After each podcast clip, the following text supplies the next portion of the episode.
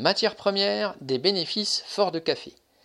Les cours du café ont doublé en un an, et ce ne sont pas les petits paysans producteurs qui profitent de ces hausses, encore moins les ouvriers agricoles d'Amérique latine ou d'Asie.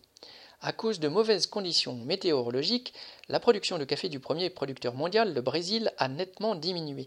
Mais si cette mauvaise récolte a fait monter les prix, il n'y a pas en réalité de pénurie mondiale.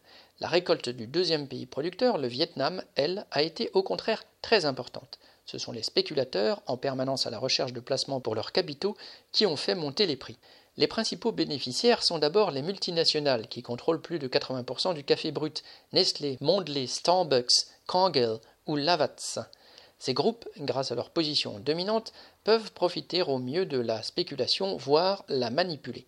Et puis, il y a des banques qui sont spécialisées dans la spéculation sur les matières premières. La banque américaine Goldman Sachs a annoncé qu'elle avait dégagé plus de 2 milliards de dollars de revenus en spéculant sur les cours des matières premières comme celui du café. Sur un marché total annuel du café estimé à 250 milliards de dollars, seuls 25 milliards vont aux planteurs. Le reste va à ces grandes multinationales, aux banques et aux autres spéculateurs qu'ils entraînent dans leur sillage.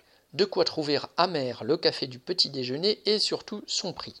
Pierre Royan.